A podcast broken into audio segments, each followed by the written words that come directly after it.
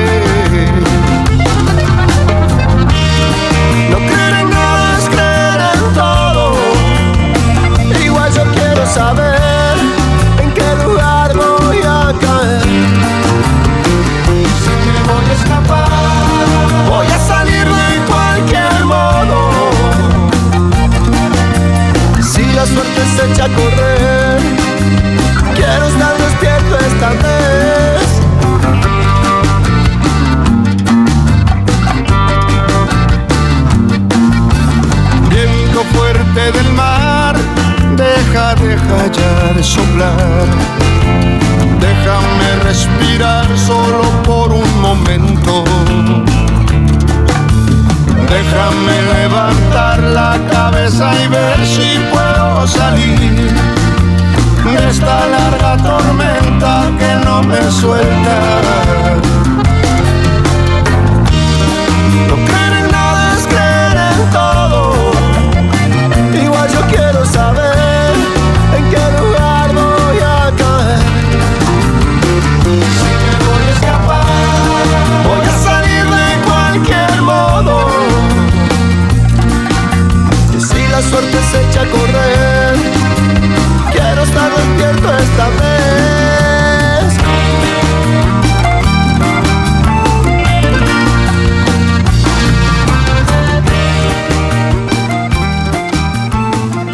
Básicamente es qué vamos, con qué, con qué mundo nos vamos a encontrar, ¿no? Uno de los motivos de este programa también y de básicamente todo lo que hacemos está vinculado a, esta forma de construir eh, formas de organización distintas, de acompañar, de participar, de, de ser parte, de distintos tipos de formas de organizaciones distintas.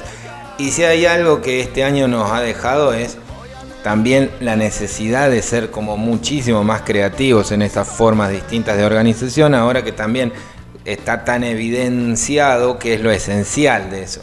Por eso, por eso me, me- me cae tan bien de que parte de nuestros columnistas y los que nos ayuden a pensar eh, qué es lo que pasa es Gabriela Fernández, que es, ella es administradora licenciada en administración, básicamente, para decirlo así bien y pronto.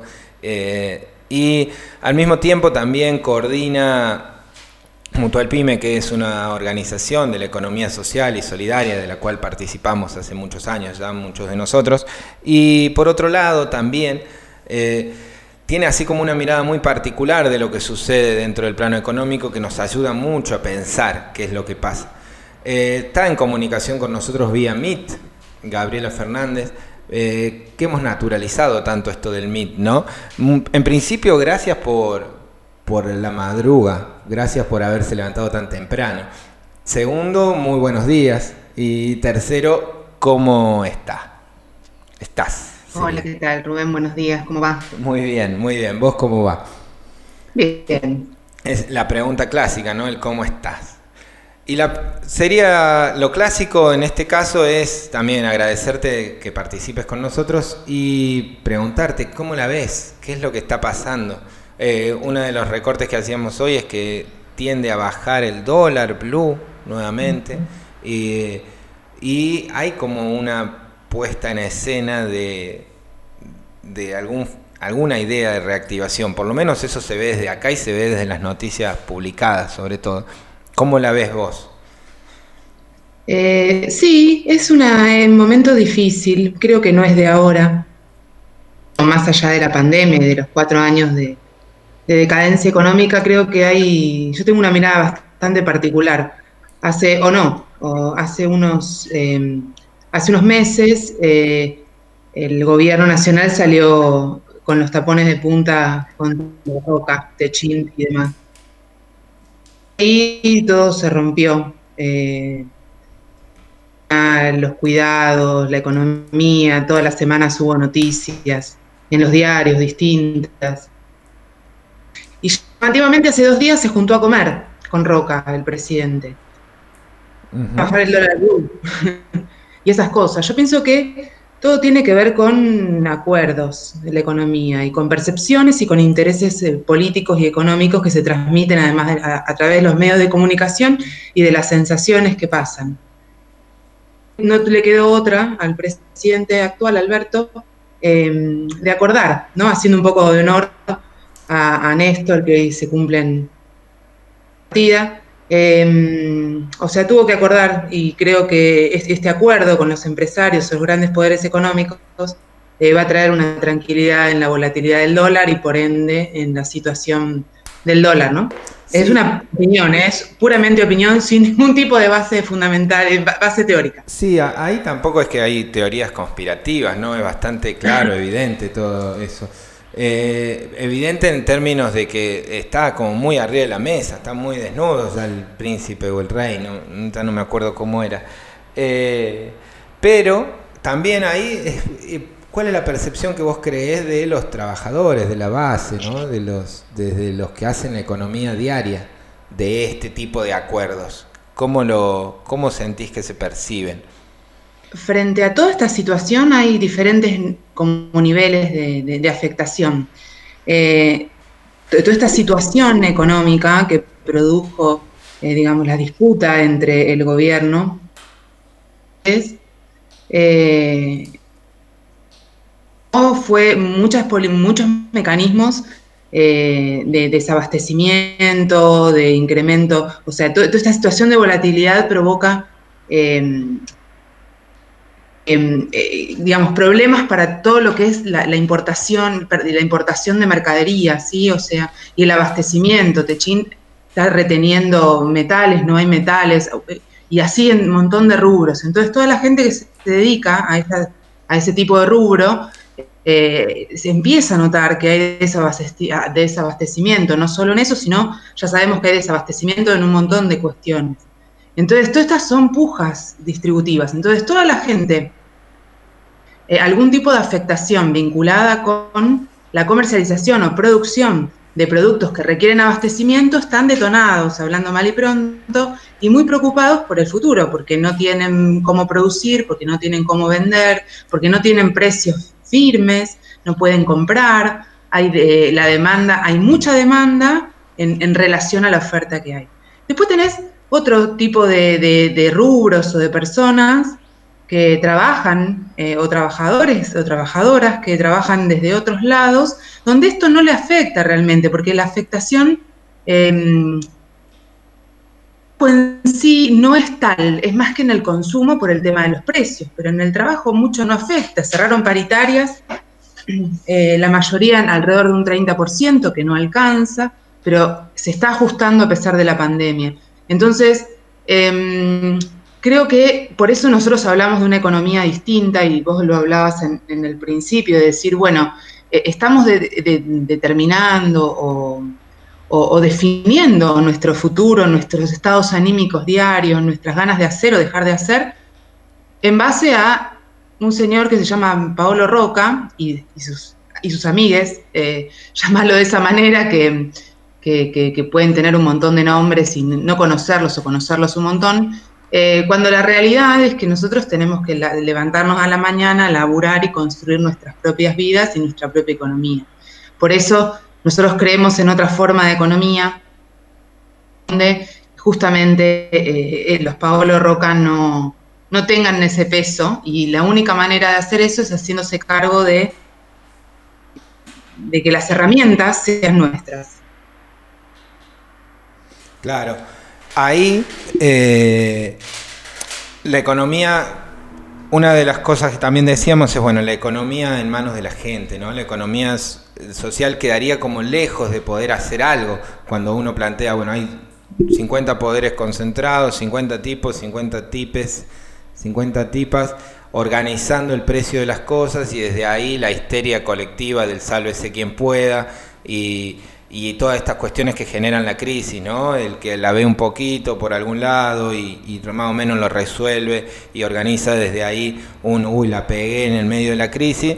y todo el resto en esa desesperación que se suele generar esto de, eh, nada, haberse acostumbrado a ciertos niveles de consumo, sobre todo en las grandes ciudades, ¿no? Y tener que bajarlo de repente, que parecería ser como el gran drama social de los últimos 50, 50 años.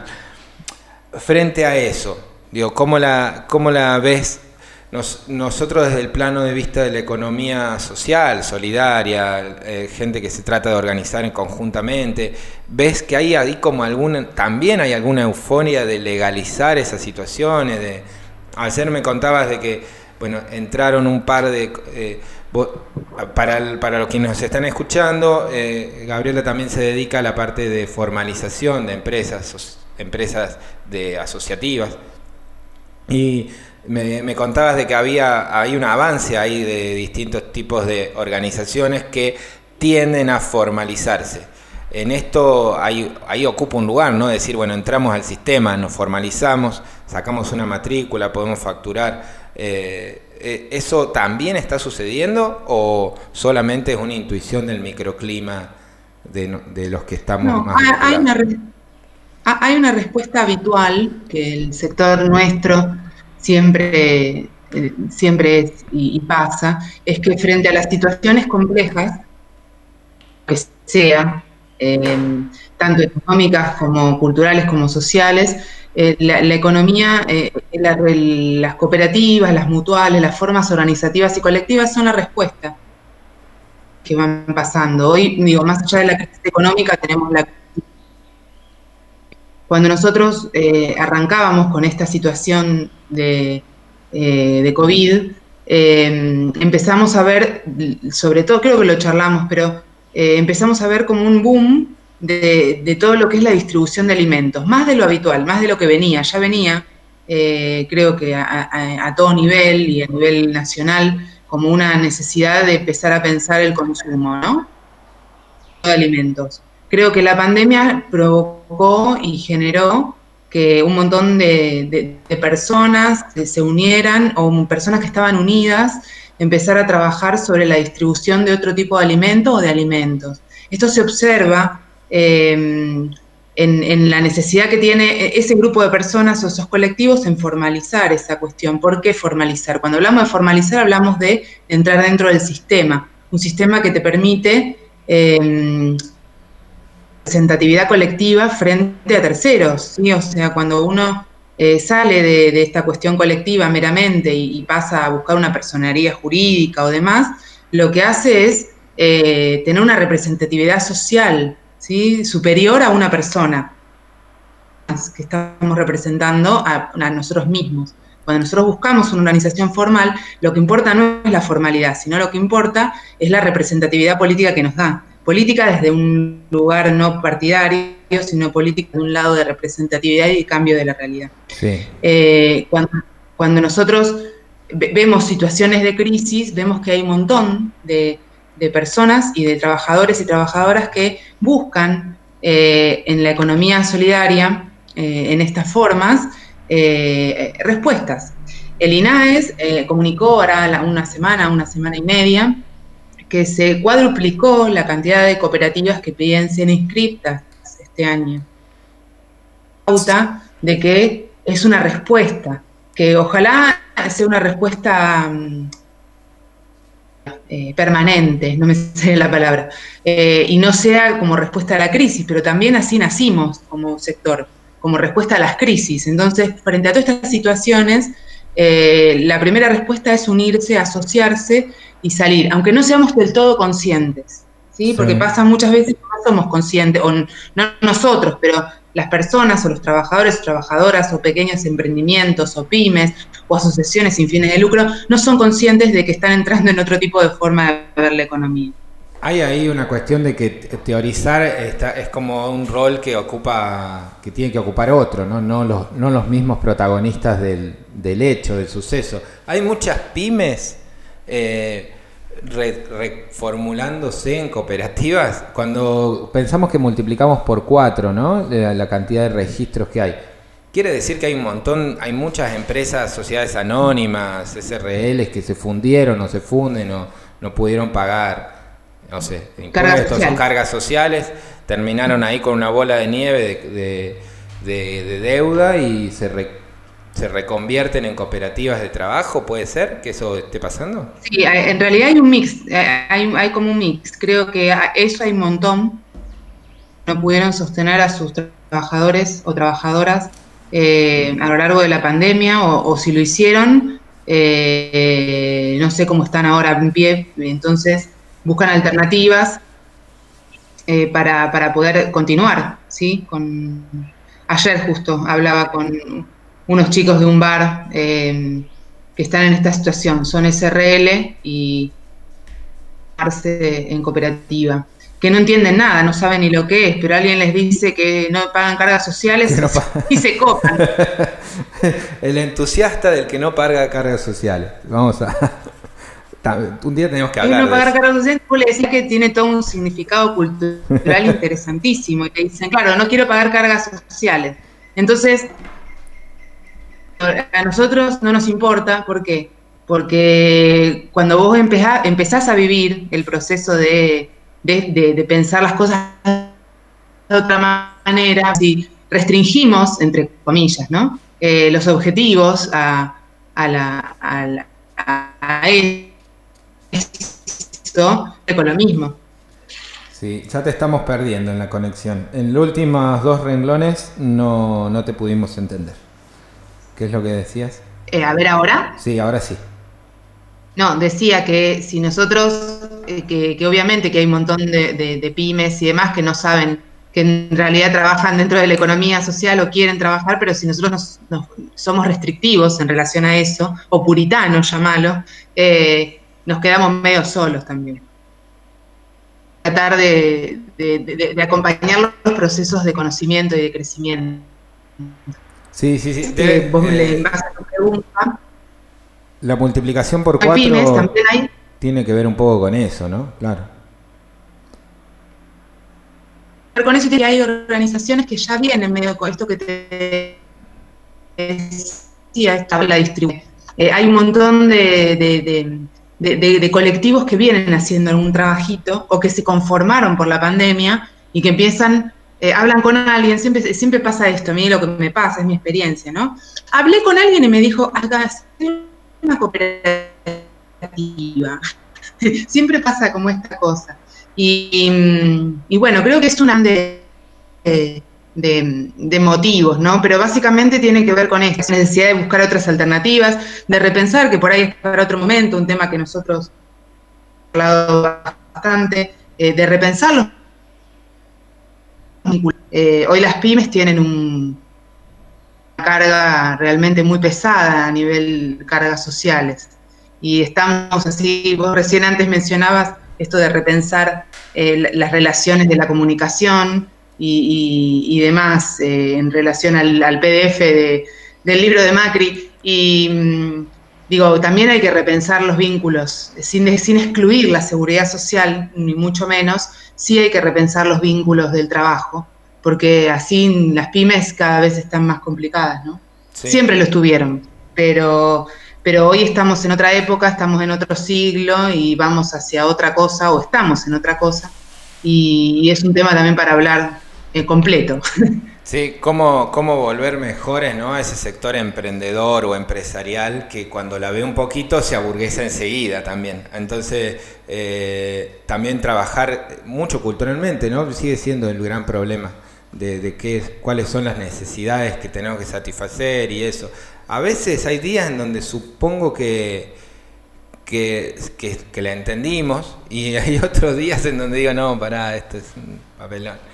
Lo que está pasando en, en, en esto de, bueno, ¿qué es lo importante? ¿Cuál es lo esencial? ¿Qué es lo que... ¿Cuál es la vara? ¿Cuáles son los trabajadores esenciales de la sociedad? ¿Y cuáles son los que no? Eh, bueno, Básicamente, gracias por el planteo. Eh, nos ayuda muchísimo a pensar. ¿Podemos contar contigo todas las semanas?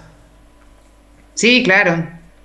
¿Te quedó algo para decir? ¿Alguna cosa en el tintero? No, no, no. que esto, que, las alternativas, eh, que como arrancamos, que tiene que ver con qué pasa hoy, digo, la alternativa más, eh, más más amena para nuestra forma de ver las cosas, eh, tiene que ver con empezar a pensar de otra manera, empezar a, mirar las cosas de manera asociativa, colectiva, eh, y no tenerle tanto miedo a estas cuestiones, porque siempre hay una respuesta para todo y siempre hay una solución.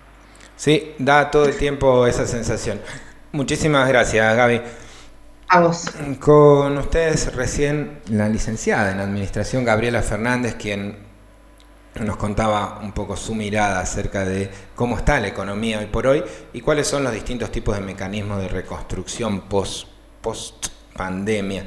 En el marco de esto también y como para completar eh, la información de este rubro, la Fundación Internacional para el Desarrollo Local está invitándonos hoy a partir de las 15 horas a que se va a realizar un, encuentro entre el ingeniero Guillermo Méndez, Pablo Costa Magno, y Rodolfo Pastore, quien nosotros seguimos y es de rector, creo, de la Universidad de Quilmes, en donde van a trabajar básicamente cuáles son las líneas de desarrollo local, desarrollo territorial y cuáles son los desafíos que se plantean en esta pospandemia.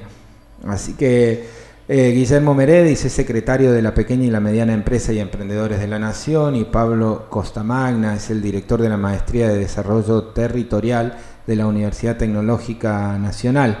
Lo van a poder ver en el Facebook de la Fundación Internacional para el Desarrollo Local y también en el canal de eh, YouTube. Hay una política de a generar distintos tipos de gobiernos locales, no solo municipales, sino también más regionales y locales, para poder pensar el desarrollo económico, territorial en, el, en la pos, en la pos pandemia.